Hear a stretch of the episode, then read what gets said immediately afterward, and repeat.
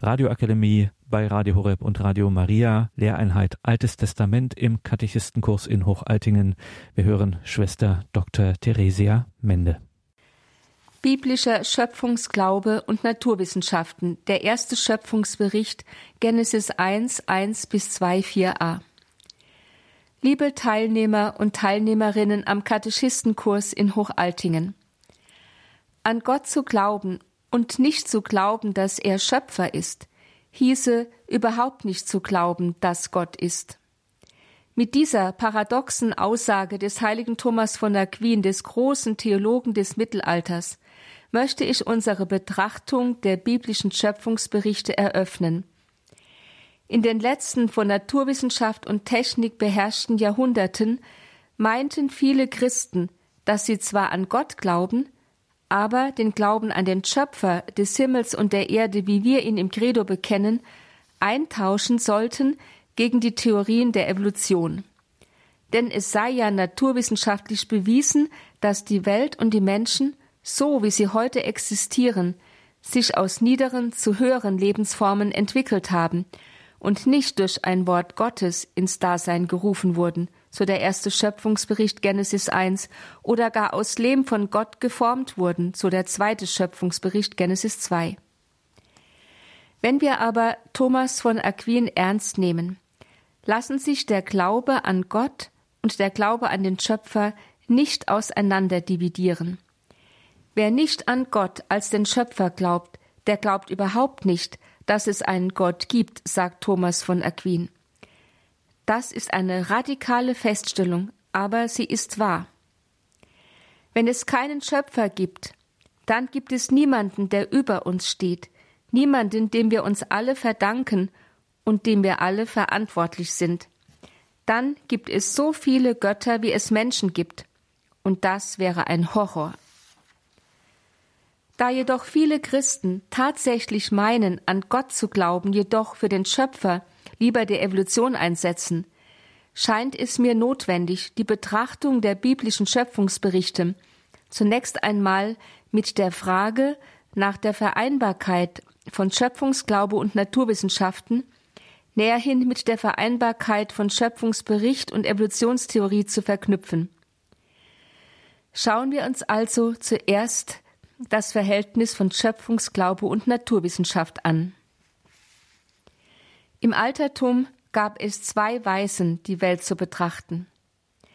Die Religionen der Antike haben die gesamte Welt divinisiert, das heißt vergöttert. Sie glaubten, dass hinter der Natur und ihren Elementen mythisch-magische Kräfte, eben irgendwelche Götter wirken.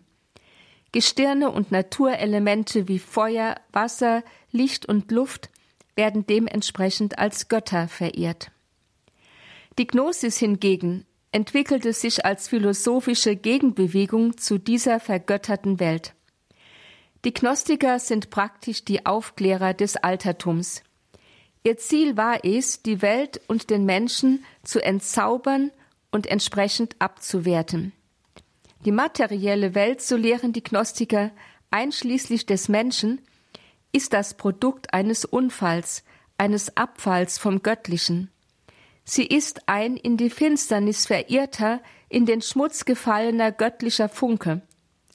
So sind die Welt und der Mensch nichts Gutes, nichts Gewolltes oder Gesolltes, sondern reine Negativität.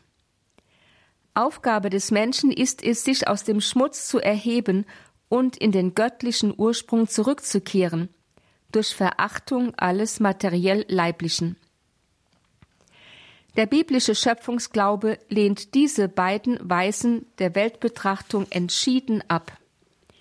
Gegen die Vergötterung der Welt in den antiken Religionen betont die Bibel, dass die Welt und der Mensch absolut geschöpflich sind, naturhaft, profan, wesenhaft von Gott, dem Schöpfer, unterschieden, aus Staub vom Erdboden geformt, Genesis 2,7, oder durch das Wort Gottes ins Dasein gerufen, Genesis 1. So heißt es zum Beispiel in Weisheit 13, 1 bis 5, Töricht waren von Natur alle Menschen, denen die Gotteserkenntnis fehlte. Sie hatten die Welt in ihrer Vollkommenheit vor Augen, ohne den wahrhaft Seienden erkennen zu können. Beim Anblick der Werke erkannten sie den Meister nicht, sondern hielten das Feuer, den Wind, die flüchtige Luft, den Kreis der Gestirne, die gewaltige Flut oder die Himmelsleuchten für weltbeherrschende Götter. Wenn sie diese entzückt über ihre Schönheit als Götter ansahen, dann hätten sie auch erkennen sollen, wie viel besser ihr Gebieter ist, denn der Urheber der Schönheit hat sie geschaffen. Und wenn sie über ihre Macht und ihre Kraft in Staunen gerieten, dann hätten sie auch erkennen sollen, wie viel mächtiger jener ist, der sie geschaffen hat. Denn von der Größe und Schönheit der Geschöpfe lässt sich auf ihren Schöpfer schließen. Gegen die Abwertung der Welt durch die Gnosis betont die Bibel erstens, dass Gott die Welt und den Menschen ohne jede Voraussetzung aus freiem Willen und Entschluss aus dem Nichts, also ex nihilo, geschaffen hat. Das zeigt sich im ersten Schöpfungsbericht in Genesis 1 darin, dass Gott jedes einzelne Element dieser Welt bewusst und gezielt ins Dasein ruft, indem er spricht, es werde Licht zum Beispiel und es wurde Licht.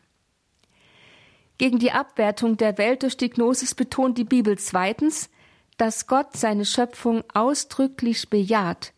So heißt es im ersten Schöpfungsbericht nach der Erschaffung der einzelnen Schöpfungswerke immer wieder, und Gott sah, dass es gut war. Und am Ende nach der Erschaffung des Menschen heißt es, Gott sah alles an, was er gemacht hatte, es war sehr gut. Gegen die Abwertung der Welt durch die Gnosis betont die Bibel drittens, dass Gott den Menschen als sein Ebenbild geschaffen und ihm seinen Lebensodem eingehaucht hat. Genesis 1, 26, 27 und 2, 7. Welt und Mensch sind demnach auch in ihrer materiellen Verfasstheit gut und Gott gewollt, kein Unfall, kein Absturz vom Göttlichen in die Finsternis oder in den Schmutz. Im Gegenteil, die Bibel vertritt die Überzeugung, dass die Werke der Natur, obwohl sie ja selbst nicht göttlich sind, in ihrer Erhabenheit und Schönheit Gott erkennen lassen. Der Mensch kann mit Hilfe der Vernunft an den Werken der Natur ihren Schöpfer erkennen. Unter Rückgriff auf den eben zitierten Text aus dem Buch der Weisheit führt der Apostel Paulus diesen Gedanken in seinem Brief an die Römer weiter. So heißt es in 1.19 bis 20, denn was man von Gott erkennen kann, ist ihnen, den Menschen, offenbart. Seit Erschaffung der Welt wird seine unsichtbare Wirklichkeit an den Werken der Schöpfung mit der Vernunft wahrgenommen. Der biblische Glaube der Juden wie der Christen war immer davon überzeugt, dass wir nicht nur an einen Schöpfer glauben sollen und dürfen, sondern dass wir ihn auch mit unserer natürlichen Vernunft erkennen können, ja sogar vieles über ihn erkennen können. Das erste Vatikanische Konzil hat schließlich 1870 diesen biblischen Glauben auf der Grundlage von Weisheit 13 und Römer 1 in ein Dogma gefasst. Dieselbe heilige Mutterkirche hält fest und lehrt, dass Gott der Ursprung und das Ziel aller Dinge mit dem natürlichen Licht der menschlichen Vernunft aus den geschaffenen Dingen gewiss erkannt werden kann, so das Erste Vatikanische Konzil. Damit aber ist die Bibel zur Aufklärerin und Wegbereiterin für die Naturwissenschaften geworden. Denn indem sie die Welt und den Menschen als bloße und ausschließliche Schöpfung bezeichnet, entzaubert, entgöttert und entmythologisiert sie dieselben grundsätzlich. Der menschliche Verstand wird zum Werkzeug, mit dessen Hilfe der Mensch seine Welt betrachtet, erforscht und durchschaut. Damit aber hat die Bibel mit ihrem Schöpfungsglauben den Boden bereitet, auf dem die Naturwissenschaften überhaupt erst möglich geworden sind. Der Schöpfungsglaube stand sozusagen als Pate an der Wiege der modernen Naturwissenschaften. Nikolaus Kopernikus im 16. Jahrhundert, Galileo Galilei im 17. Jahrhundert und Isaac Newton im 17. 18. Jahrhundert waren der Überzeugung, dass es in der Naturwissenschaft darum geht, im Buch der Schöpfung zu lesen. Gott habe dieses Buch geschrieben und dem Menschen den Verstand gegeben, es zu entziffern. Das heißt, wie ein Sprachwissenschaftler die Grammatik erforscht, nach der eine Sprache funktioniert. So erforscht der Naturwissenschaftler die Ordnungen, Gesetze und Zusammenhänge, die Gott in die Schöpfung hineingelegt hat und nach denen sie funktioniert. Dies zeigt, dass die gängige Auffassung Glaube bzw. Kirche und die modernen Naturwissenschaften würden sich gegenseitig ausschließen bzw. in einem grundsätzlichen Konflikt miteinander stehen, einfach falsch ist. Das bestätigt auch die Tatsache, dass gerade große Theologen wie Albertus Magnus, Dominikaner in Köln, oder Gregor Mendel, Augustiner aus Brünn, zugleich auch große Naturwissenschaftler waren. Albertus Magnus erfasste das ganze naturwissenschaftliche Wissen seiner Zeit, und Gregor Mendel hatte die Vererbungslehre entwickelt, deren Erkenntnisse bis heute Geltung besitzen. Dass prinzipiell kein Widerspruch zwischen Glaube und Wissenschaft bzw. Naturwissenschaft besteht, formuliert das Erste Vatikanische Konzil 1870 ganz klar. Auch wenn der Glaube, sagt das Konzil, über der Vernunft steht, so kann es dennoch niemals eine wirkliche Unstimmigkeit zwischen Glauben und Vernunft geben. Denn derselbe Gott, der die Geheimnisse offenbart und den Glauben eingießt, hat in den menschlichen Geist das Licht der Vernunft gelegt. Gott aber kann sich nicht selbst verleugnen, noch kann jemals Wahres Wahrem widersprechen. Dennoch gab und gibt es immer wieder Konflikte, verbunden mit heftigen Polemiken zwischen Naturwissenschaft und Glaube. Darauf wollen wir jedoch im Folgenden nicht mehr eingehen. Den Höhepunkt des Konfliktes bilden bis heute die Evolutionstheorie des Engländers Charles Darwin im 19. Jahrhundert und die Urknalltheorie des Amerikaners Edwin Hubble im 20. Jahrhundert.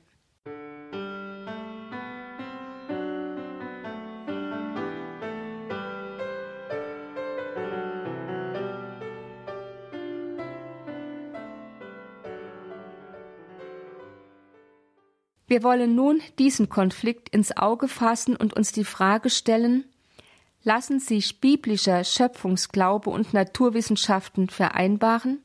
Und wenn, wie? Schauen wir zuerst einmal auf die Bibel.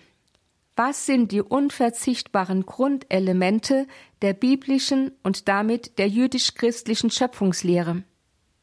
Hier sind vier Aspekte zu nennen. Erstens Gott hat die Welt, das heißt die gesamte Materie und alles Leben in ihr, aus dem Nichts erschaffen, Creatio ex nihilo also, ohne dass vorher irgendetwas existierte. Damit stellt sich die jüdisch-christliche Schöpfungslehre gegen die im Altertum verbreitete Vorstellung von Gott als einem Demiurgen, der die Welt aus einem schon vorhandenen Stoff lediglich geformt habe. Zweitens. Gott ist verantwortlich für die Vielfalt der Geschöpfe. Er schuf alle Arten von Lebewesen, Pflanzen, Tiere und den Menschen. Drittens. Gott hat nicht nur einen Anfang gesetzt, er ist auch verantwortlich für die Erhaltung der Schöpfung. Er hält alles, was er geschaffen hat, im Sein. Das ist sein andauerndes Schöpfungswerk. Wir nennen es die Creatio Continua. Viertens. Zur Schöpfung gehört auch die Lenkung der Welt auf ein Ziel hin. Das heißt, die göttliche Vorsehung ist ebenfalls ein Teil der Schöpfungslehre. Wir werden uns in diesem Vortrag, wo es um die Schöpfungsberichte geht, hauptsächlich mit den beiden ersten Punkten befassen, mit der Erschaffung der Welt aus dem Nichts und mit der Erschaffung der Arten. Erstens die Creatio ex nihilo, die Erschaffung der Welt aus dem Nichts. Der biblische Glaube, dass Gott die Welt aus dem Nichts erschaffen hat, wurde durch die Urknalltheorie zutiefst erschüttert. Im Jahr 1929 entdeckte der US-Astronom Edwin Hubble, dass die Galaxien im Weltall auseinanderfliegen, als seien sie von einem Punkt aus weggeschleudert worden. Daraus schloss er, dass es eine Art Urexplosion gegeben haben muss, die Raum und Zeit sowie die Materie hervorbrachte, die heute das All erfüllt. Der britische Astronom Fred Hoyle prägte dafür den Begriff Urknall Bing Bang. Mit diesem Urknall, so die Vorstellung von Hubble und Hoyle, begann vor circa 14 Milliarden Jahren unser Universum, das bis heute mit einer unvorstellbaren Geschwindigkeit expandiert. Und was war vor dem Urknall? Wie kam es zum Urknall? Jüngere Forscher wie der Brite Stephen Hawking oder die Amerikaner Alex Weilenkin und Alan Guth geben darauf eine einfache Antwort. Der Urknall sei gar nicht von Anfang des, der Anfang des Kosmos gewesen. Vielmehr habe es vor unserem Universum schon viele andere Universen gegeben, Sie sprechen von einer ewigen Inflation von Kosmen und schließen somit auf der Grundlage dieser Behauptung einen Schöpfergott aus. Aber der Gedanke einer ewigen Inflation von Kosmen ist eben nur eine Hypothese, die bis heute naturwissenschaftlich noch nicht einmal annähernd bewiesen werden konnte. Was nachgewiesen ist, ist die Expansion des Weltalls, die auf eine irgendwie geartete Urexplosion schließen lässt. Und damit stellt sich die Frage neu, was war vor dem Urknall? Ist hier nun der Punkt, an dem der Schöpfungsglaube einsetzt? Manche bejahen dies und sagen, das Schöpfersein Gottes bestehe darin, dass er den Urknall gemacht habe, dass er sozusagen den Anpfiff für die großartige Expansion und das heißt für die Entstehung des Universums mit Raum und Zeit und Materie gegeben habe. Aber ist das wirklich vergleichbar mit dem, was die Bibel und die theologische Tradition Creatio ex nihilo nennen? Zumindest lauert in diesem Gedanken, dass Gott der Verursacher des Urknalls gewesen sei, eine große Gefahr. Die Gefahr des Deismus, Danach hätte Gott der Welt lediglich einen Anstoß gegeben und sich dann zurückgezogen, um sie sich selbst und ihrer Entwicklung nach immanenten Gesetzen, den Naturgesetzen, zu überlassen. Ein solcher Gott wäre vergleichbar mit einem Uhrmacher, der sein Werk in Gang setzt und es dann vor sich hin ticken lässt, bis es ausgetickt hat. Oder mit einem Billardspieler, der die erste Kugel anstößt und es dann ihr überlässt, alle weiteren anzustoßen. Gott besitzt nach dieser Vorstellung keine Relevanz für die Welt und den Menschen. Der Mensch wäre vielmehr unerbittlich den Naturgesetzen ausgeliefert. Gebet, Gottesdienst, jede Form von Religionsausübung wären damit sinnlos. Das ist aber nicht das biblisch-christliche Gottesbild. Nach ihm verdanken die Welt und der Mensch ihren Anfang einem Schöpfergott, einer Person, die sie aus freiem Willen und Entschluss ins Dasein rief. Welt und Mensch sind nicht Ergebnis einer zufälligen physikalischen Konstellation, die eine Explosion verursachte, in deren Folge dann die materiellen Teilchen in Höchstgeschwindigkeit auseinanderflogen und bis heute fliegen. Auch weiß die Bibel von einer ständigen Präsenz Gottes in seiner Schöpfung. Gott ist in seiner Schöpfung gegenwärtig und führt den Menschen durch die Geschichte zum Ziel der Vollendung. Es gibt eine Vorsehung und Lenkung der Welt durch Gott. Deshalb schauen wir jetzt auf den ersten Schöpfungsbericht Genesis 1. Was sagt er über den Anfang der Welt? Und wie stehen diese biblischen Aussagen zur Urknalltheorie der Naturwissenschaften? In Genesis 1.1 heißt es, im Anfang schuf Gott Himmel und Erde. Das hebräische Wort bara schaffen wird in der Bibel ausschließlich für die Schöpfertätigkeit Gottes verwendet. Es soll jede Ähnlichkeit des göttlichen Tuns mit dem der Menschen vermieden werden. Schöpfung ist etwas total anderes, nur allein Gott vorbehaltenes. Sie ist ein völlig freies, voraussetzungsloses, souveränes Schaffen Gottes. Sie ist Creatio ex nihilo. Es gibt demnach einen absoluten Anfang der Welt. Bereshit bara. Am Anfang schuf Gott, heißt es in Genesis 1.1.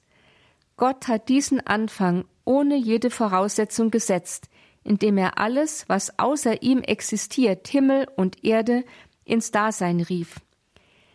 Er allein ist der Schöpfer, alles, was existiert, geht auf ihn zurück und hängt von ihm ab. Diese Aussage der Bibel widerspricht zunächst nicht der Urknalltheorie. Nebenbei gesagt, es geht uns jetzt hier nur um die Urknalltheorie von Edwin Hubble. Alle anderen Theorien, die vor den Urknall zurückgehen und von einer ewigen kosmischen Inflation sprechen, lassen wir als unbewiesene Hypothesen beiseite. Wenn es in der Tat einmal eine solche Urexplosion gegeben haben sollte, von der an unser Universum bis heute expandiert und damit Materie sich ununterbrochen in Raum und Zeit hinein ausdehnt, dann spricht nichts dagegen, Gott als den Urheber dieses Vorgangs anzusehen. Denn nach dem ersten Schöpfungsbericht wird Gott ja ausdrücklich als der dargestellt, der sowohl die Materie als auch Raum und Zeit aus dem Nichts ins Dasein gerufen hat. In Genesis 1.1 heißt es, Gott erschuf Himmel und Erde. Himmel und Erde stellen ein umfassendes Begriffspaar dar, das die ganze materiell leiblich verfasste Welt bzw. den Kosmos umfasst, in dessen Rahmen dann die einzelnen Schöpfungswerke hervorgebracht und in den sie hineingeschaffen werden. Zugleich wird mit diesem Begriffspaar auch schon die Erschaffung eines Raumes angedeutet. Von der Erschaffung des Raumes ist dann ausdrücklich in Genesis 1, 6 bis 8 die Rede. Denn indem Gott dort ein Gewölbe hervorbringt, das die Wasser oberhalb und unterhalb des Gewölbes scheidet, entsteht ein Lebensraum für alle Geschöpfe. In Genesis 1, 9 bis 10 schafft Gott dann schließlich durch die Scheidung von Wasser und trockenem Land unterhalb des Gewölbes noch einmal ein gesonderter Lebensraum für die lebendigen Wesen wie Pflanzen, Tiere und Menschen. Wenn Gott der Schöpfer der Materie und des Raumes ist, in den hinein sich die Materie ausdehnt, dann liegt es nahe, dass er auch der Schöpfer der Zeit ist. In der Tat sprechen die Verse Genesis 1, 3 bis 5 und 14 bis 18 genau davon. In Genesis 1, 3 bis 5 heißt es, dass Gott das Licht erschuf und es von der Finsternis schied. Das Licht nannte Gott Tag und die Finsternis nannte er Nacht. Dazu kommt in Genesis 1, 14 bis 18 die Erschaffung der Lichter am Himmelsgewölbe, die Tag und Nacht voneinander scheiden. Das große Licht, die Sonne, zur Herrschaft über den Tag und das kleine Licht, der Mond sowie die Sterne, zur Herrschaft über die Nacht. Mit der Tatsache, dass Licht und Finsternis Tag und Nacht sich rhythmisch abwechseln, ist somit der Rahmen der Zeit gegeben. Beide, Raum und Zeit, sind Kategorien, die nur miteinander existieren können. Sie bilden eine Art Koordinatensystem, in das hinein sich die Materie entwickeln oder, wie die Urknalltheorie sagt, ausdehnen kann. Das alles bedeutet, dass die Schöpfungstheologie nicht von Grund auf der Urknalltheorie widerspricht. Aber im Unterschied zur Urknalltheorie ist Gott nach der Auffassung des Schöpfungsberichtes kein Billardspieler, der eine Kugel anstößt und es ihr dann überlässt, alle weiteren Kugeln anzustoßen. Er ist auch kein Uhrmacher, der sein Uhrwerk aufzieht und es dann vor sich hinticken lässt.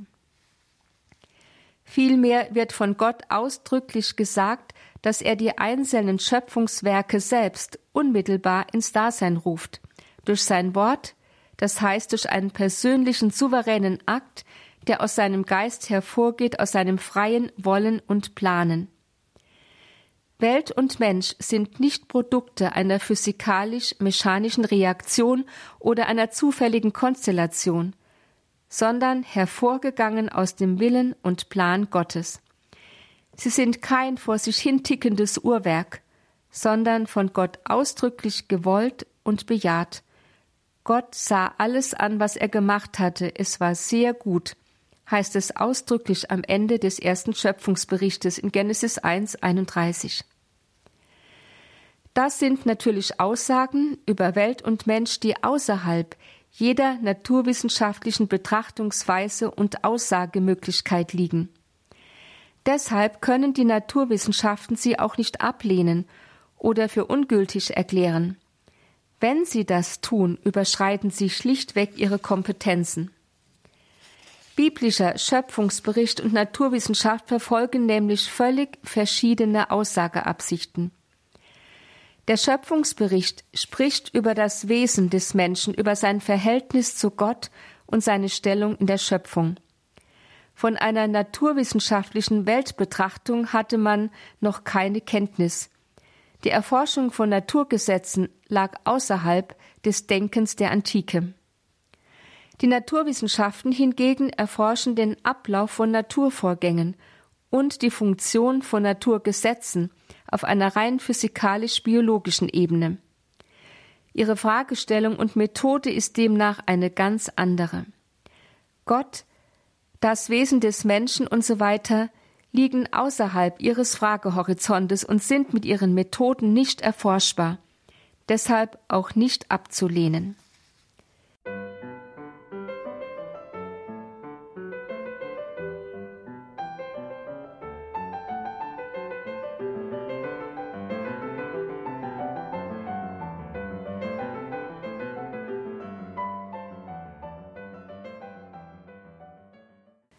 Nach der Betrachtung der biblisch-christlichen Lehre von der Creatio ex nihilo der Schöpfung aus dem Nichts und ihrer Konfrontation mit der Urknalltheorie der Naturwissenschaften wollen wir uns nun mit der biblisch-christlichen Lehre von der Erschaffung der Arten befassen und sie mit der Evolutionstheorie von Charles Darwin konfrontieren. Betrachten wir zuerst die Evolutionstheorie von Charles Darwin. Was sagt sie über die Entstehung der Arten? Als Charles Darwin 1859 sein berühmtes Buch vom Ursprung der Arten veröffentlichte, war dies die Revolution schlechthin.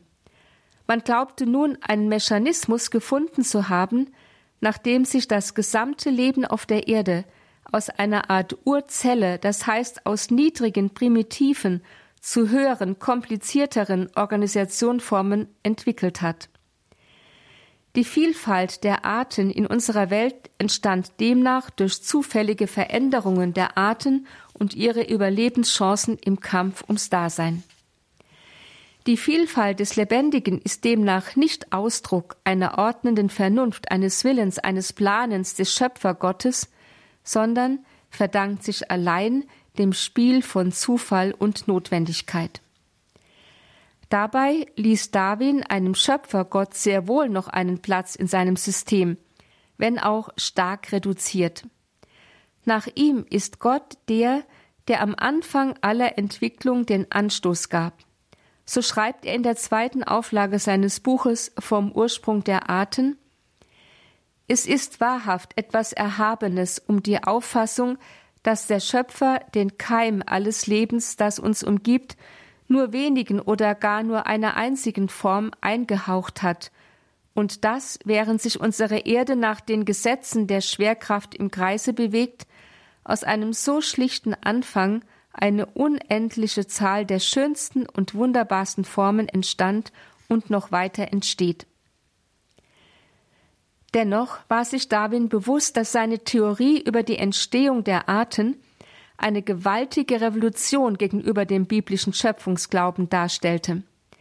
Deshalb tat er sich nicht leicht damit, sie zu veröffentlichen. Er schreibt in einem Brief an seinen Freund Josef Huker, es ist, als ob ich einen Mord bekenne. bald nach Darwin haben denn auch die Vertreter der Evolutionstheorie auf die Annahme eines Schöpfergottes gänzlich verzichtet. 1959 sagte Julian Huxley in seiner Festrede zum 100. Geburtstag Darwins, im evolutionären Denken gibt es für das Übernatürliche kein Bedürfnis und keinen Platz mehr. Die Erde wurde nicht geschaffen, sie hat sich durch die Evolution entwickelt. So sind auch die Pflanzen und Tiere auf der Erde Produkt der Evolution. Auch wir, Geist, Vernunft, Seele, Gehirn und Leib. Auch Religion ist evolutionär entstanden. Der evolutionäre Mensch kann keine Zuflucht mehr in den Armen einer von ihm selbst erfundenen, vergötterten Vaterfigur finden. 1988 schreibt Will Provine, englischer Wissenschaftstheoretiker, die moderne Wissenschaft impliziert unmittelbar, dass die Welt strikt nach mechanischen Prinzipien organisiert ist. Es gibt überhaupt keine zielgerichteten Prinzipien in der Natur. Es gibt keine Götter und keine rational feststellbaren, entwerfenden oder planenden Kräfte. 1992 fordert schließlich Peter Atkins, Chemieprofessor in Oxford, die Menschheit sollte akzeptieren, dass die Wissenschaft die Rechtfertigung für den Glauben an Sinn und Zweck des Kosmos beseitigt hat und dass das Überleben des Glaubens an einen Zweck nur dem Gefühl zu verdanken ist. Letztlich muss man jedoch feststellen, solche Aussagen sind keine naturwissenschaftlichen Aussagen mehr.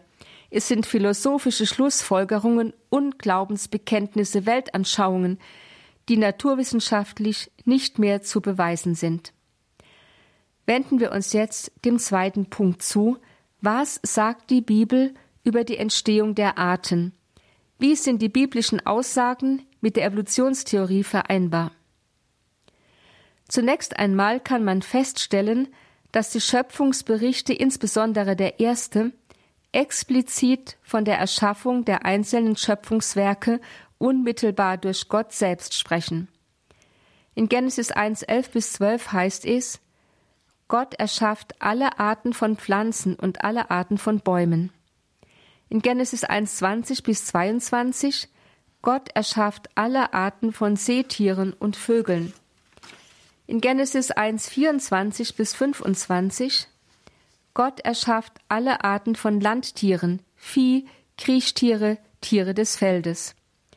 In Genesis 1, 26 bis 28 von all diesen Lebewesen unterschieden erschafft Gott den Menschen als sein Ebenbild und als Mann und Frau. Eine gewisse Selbsttätigkeit der Arten wird allerdings ebenfalls angedeutet nämlich dadurch, dass Gott den verschiedenen Arten die Kraft der eigenständigen Fortpflanzung einstiftet. Die Pflanzen stattet er mit Samen aus, die Bäume mit samenhaltigen Früchten, und den Tieren und Menschen gibt er direkt den Auftrag, sich zu vermehren. Nach biblischer Auffassung hat Gott also die einzelnen Schöpfungswerke sowie die verschiedenen Arten des Lebens unmittelbar selbst ins Dasein gerufen. Sie sind unmittelbar dem Wirken und Planen Gottes entsprungen. Sie entstammen einem direkten persönlichen Schöpfungsakt Gottes. Darüber hinaus hat Gott den Menschen mit einer besonderen Würde der Gott-Ebenbildlichkeit ausgestattet. Das scheint der Evolutionstheorie diametral zu widersprechen, und dennoch behält der Schöpfungsbericht seine Gültigkeit. Wieso?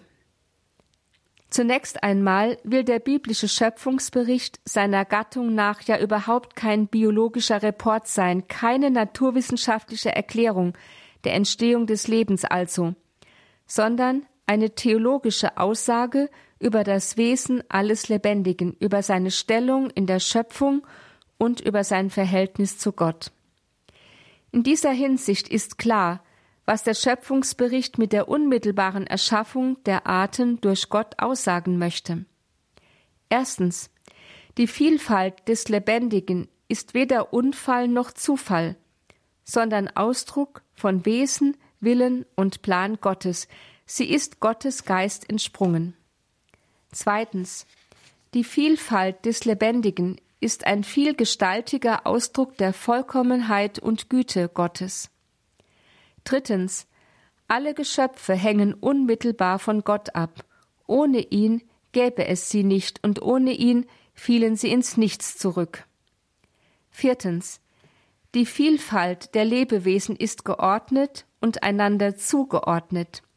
Die Pflanzen dienen den Tieren und Menschen als Nahrung, die Menschen herrschen über die Tiere, alle folgen einer wunderbaren Lebensordnung, die Gott ihnen eingestiftet hat.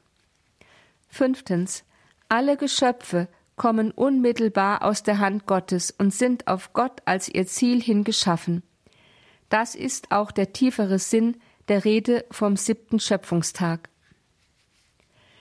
Des Weiteren spricht der biblische Schöpfungsbericht nicht davon, dass jedes Gänseblümchen und jeder Mensch unabhängig von anderen Gänseblümchen und anderen Menschen direkt von Gott ins Dasein gerufen wurde.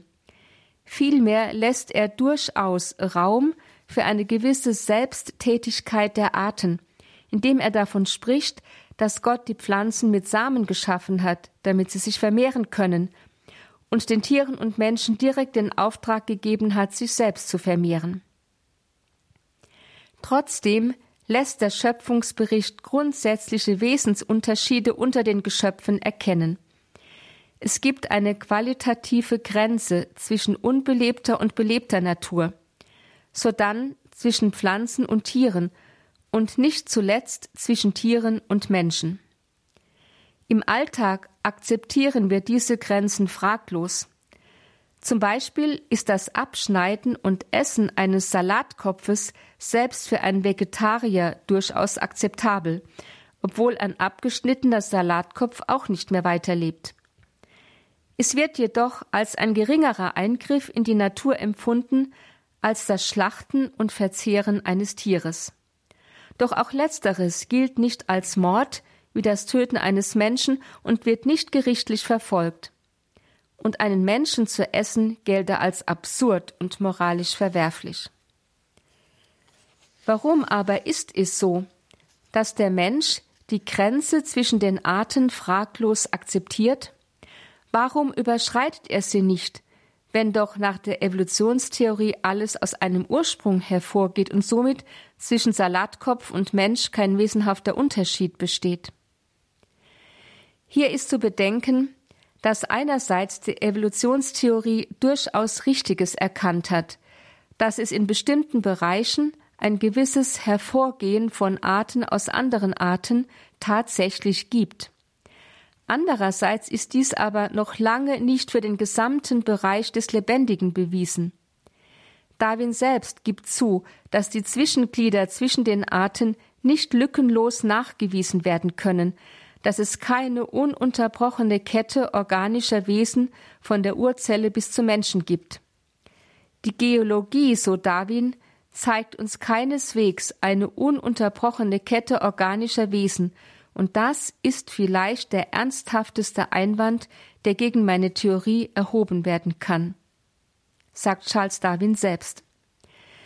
Angesichts dieser Unsicherheit der Evolutionstheorie weist der natürliche Respekt des Menschen vor den Grenzen zwischen unbelebter Natur, Pflanzen, Tieren und Menschen eher darauf hin, dass hier tatsächlich jeweils etwas wesenhaft Neues ins Dasein getreten ist, das nicht aus sich heraus aus dem Niedrigen hervorgegangen sein kann, sondern bei dessen Entstehen Gott unmittelbar selbst die Hand im Spiel gehabt haben muss.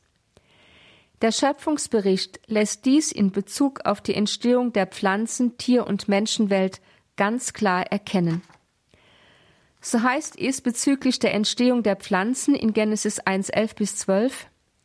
Dann sprach Gott, das Land lasse junges Grün wachsen, alle Arten von Pflanzen, die Samen tragen, und von Bäumen, die auf der Erde Früchte bringen, mit ihren Samen darin. So geschah es. Das Land brachte junges Grün hervor, alle Arten von Pflanzen, die Samen tragen, alle Arten von Bäume, die Früchte bringen, mit ihren Samen darin. Gott sah, dass es gut war. Die Erde ist demnach an der Hervorbringung der Pflanzenwelt eigenständig beteiligt.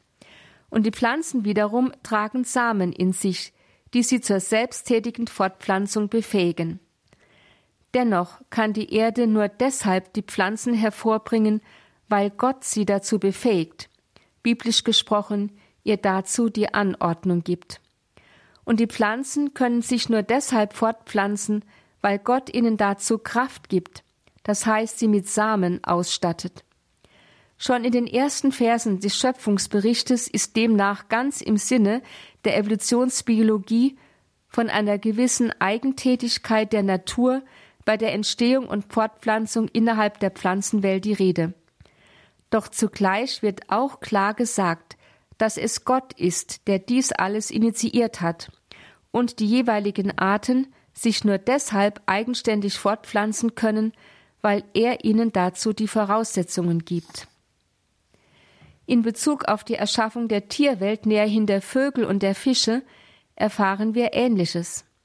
In Genesis 1,20 bis 22 spricht Gott, das Wasser wimmle von lebendigen Wesen, und Vögel sollen über dem Land am Himmelsgewölbe dahinfliegen.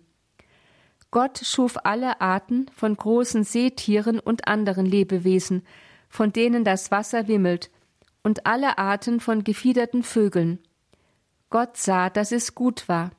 Gott segnete sie und sprach, Seid fruchtbar und vermehrt euch und bevölkert das Wasser im Meer, und die Vögel sollen sich auf dem Land vermehren. Gott ist es also, der neben den Pflanzen auch die Tiere erschaffen hat. Eine Brücke zwischen Pflanzen- und Tierwelt, also eine Entwicklung der einen aus der anderen, gibt es offensichtlich nicht. Allerdings beauftragt Gott die Tiere mit einer selbsttätigen Fortpflanzung, was evolutionsbiologisch gesehen durchaus für die Entfaltung der Arten spricht, jedoch innerhalb der festgesetzten Grenzen der Tierwelt. Nach dem Zeugnis des biblischen Schöpfungsberichtes ist demnach Gott unzweifelhaft der Schöpfer, auch der Schöpfer der Arten. Aber er schenkt den Geschöpfen nicht nur das Sein, sondern auch das Wirken. Er schenkt das Sein voraussetzungslos, indem er aus dem Nichts erschafft, und er macht darüber hinaus seine Geschöpfe zu Mitschöpfern, indem er ihnen die Fähigkeit zum eigenen Wirken, das heißt die Gesetze und damit die Kraft der Fortpflanzung einstiftet, jedoch jeweils im Rahmen ihrer geschöpflichen Grenzen. Am Beispiel der menschlichen Fortpflanzung können wir erkennen, wie das Wirken des Schöpfers, man nennt dies die Erstursache, und das Mitwirken des Geschöpfes am Schöpfungsakt Gottes, man nennt dies die Sekundärursache, ineinander gehen. Wir glauben und bekennen, dass jeder Mensch unmittelbar Geschöpf Gottes ist. Jeder Mensch verdankt sein Ich, sein Personsein dem Schöpfer, der ihn um seinetwillen als persönliches, unverwechselbares Gegenüber ins Dasein gerufen und ihm seinen Lebensatem eingehaucht, das heißt ihm eine Seele geschenkt hat. Und doch ist die unabdingbare Voraussetzung dafür, die Zeugung durch die Eltern. Die Sekundärursache, die menschliche Zeugung, wirkt also mit der Primärursache der Erschaffung durch Gott eng zusammen. Indem Gott dem Menschen ebenso wie den Pflanzen und Tieren den Auftrag gab, seid fruchtbar und vermehrt euch, verband er die menschliche Zeugung untrennbar mit dem göttlichen Schöpfungsakt. Jeder einzelne Mensch ist so zwar von seinen Eltern gezeugt, aber von Gott direkt und ganz persönlich ins Dasein gerufen. Denn nur Gott kann dem Menschen seinen Lebensatem einhauchen. Die Theologie sagt, ihn mit einer unsterblichen Seele ausstatten. Bei jedem Menschen, der ins Dasein tritt, verzahnen sich somit die beiden Bewegungen, von unten her die Zeugung und biologische Entwicklung eines Menschen und von oben her seine Ausstattung mit einer unsterblichen Seele, was die Bibel mit dem Bild der Einhauchung des Lebensatems durch Gott darstellt. Diese Sicht des Menschen hat entscheidende Auswirkungen auf unseren Umgang mit ihm, mit seiner unantastbaren Würde und seinem unantastbaren Recht auf Leben. Damit aber berühren wir einen sehr wunden Punkt in unserer Gesellschaft im 21. Jahrhundert. Im nächsten Vortrag werden wir darauf noch ausführlicher zu sprechen kommen. Darin wird es um den zweiten Schöpfungsbericht Genesis 2, 4 bis 25 gehen, in dessen Mittelpunkt die Erschaffung des Menschen, seine Gott ebenbildliche Würde, sein Mann und Frau sein und sein Auftrag in der Welt stehen. In der heutigen Radioakademie hörten Sie Schwester Dr. Theresia Mende aus Augsburg. Im Hochaltinger Katechistenkurs für die Evangelisation läuft derzeit die Lehreinheit Altes Testament. Liebe Hörerinnen und Hörer, diesen Vortrag von Schwester Dr. Theresia Mende können Sie natürlich nachhören auf CD und in unserer Mediathek. Horeb.org ist unser Internetauftritt und natürlich das Ganze dann auch in Kürze in der Radio Horeb App.